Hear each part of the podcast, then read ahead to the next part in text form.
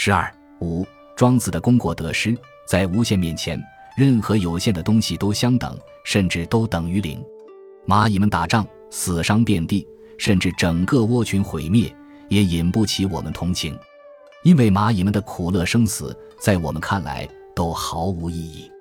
庄子也讲过一个类似的故事。他说：“蜗牛的两只脚上各有一个国家，一个叫蛮氏，一个叫楚氏。两国打了半个月的仗，死伤好几万，不过为争一个蜗牛角。在这无限大的天地之间，一个诸侯国不过是一个蜗牛角，他们的战争都是没有意义的。如果站在银河系以外来看待地球上人类的争斗，甚至还不如我们看蚂蚁打仗。然而，蚂蚁的战争对于蚂蚁自己绝不是没有意义的。”有时我们也会觉得许多争斗没有意义，比如哪国的大选不成体统，哪两个国家又开战了，我们可一审置之，那不过是因为我们置身事外；倘若我们置身事内，就绝不会淡然处之。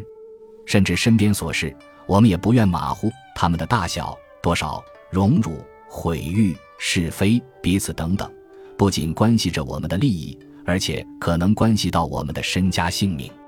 因为我们都是蚂蚁战争中的蚂蚁，是蜗牛角上的臣民。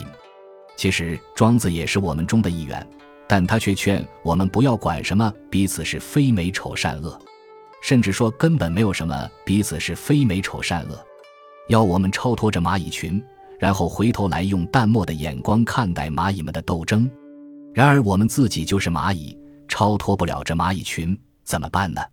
就从思想上超脱。在心灵上超脱，装糊涂，装聋作哑，对一切都无动于衷，甚至在必要时，人家不守规矩，你也不守规矩；人家胡闹，你也跟着胡闹。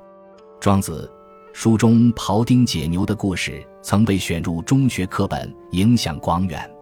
这个故事启示我们，办事情要遵守客观规律。但庄子的本意却是在告诉我们，在这到处是障碍，甚至障碍盘结难通的世界上。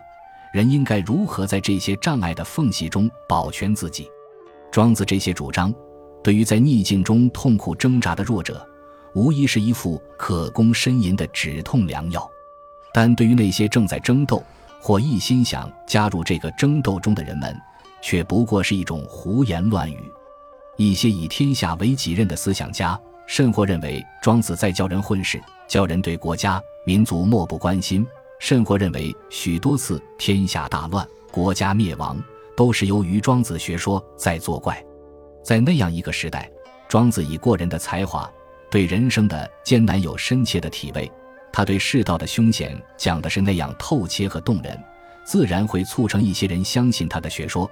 否认庄子的消极影响是不对的。但是汉代以后，每个人不论是识字还是不识字。从小受的都是儒家思想的熏陶，国家政权又通过各种渠道，将儒家思想贯彻到社会的每一个细胞。那些能够知道的庄子、相信庄子的人，都是长期受儒家熏陶的人物。他们为什么尽信庄子而不信儒家了呢？看来，信不信庄子，不决定于庄子的学说，而决定于当时的现实，决定于相信者自己。至于庄子自己，首先就没有贯彻他自己的学说，他要人家不去分什么是非，不要争辩。然而他的书本身就是和主张有是非的人争辩的产物，并且他认为自己主张无是非才是是，而主张有是非者是非。他反反复复地教人家要忘掉一切，要心如死灰，要混。然而他自己就首先不能混，也不愿意混。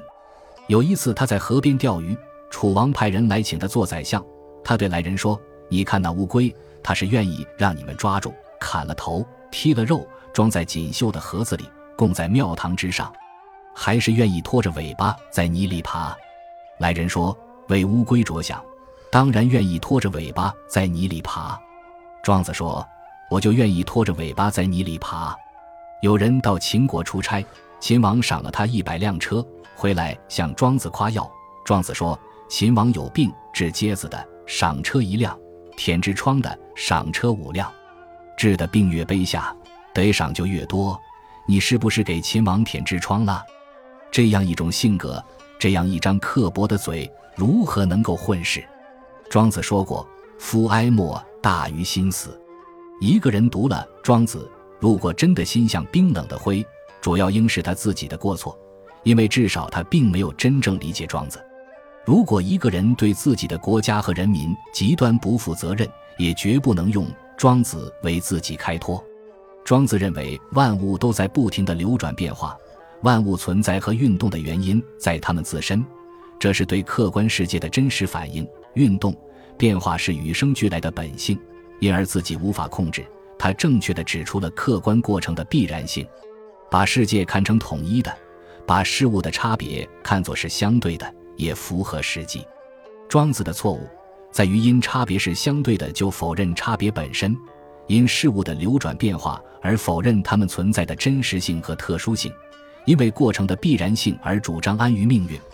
所以荀子批评他只看到必然和自然而然，看不到人的力量。和先秦其他思想家相比，老子和庄子较多的研究了一般的世界观问题，并且都有许多很深刻的见解。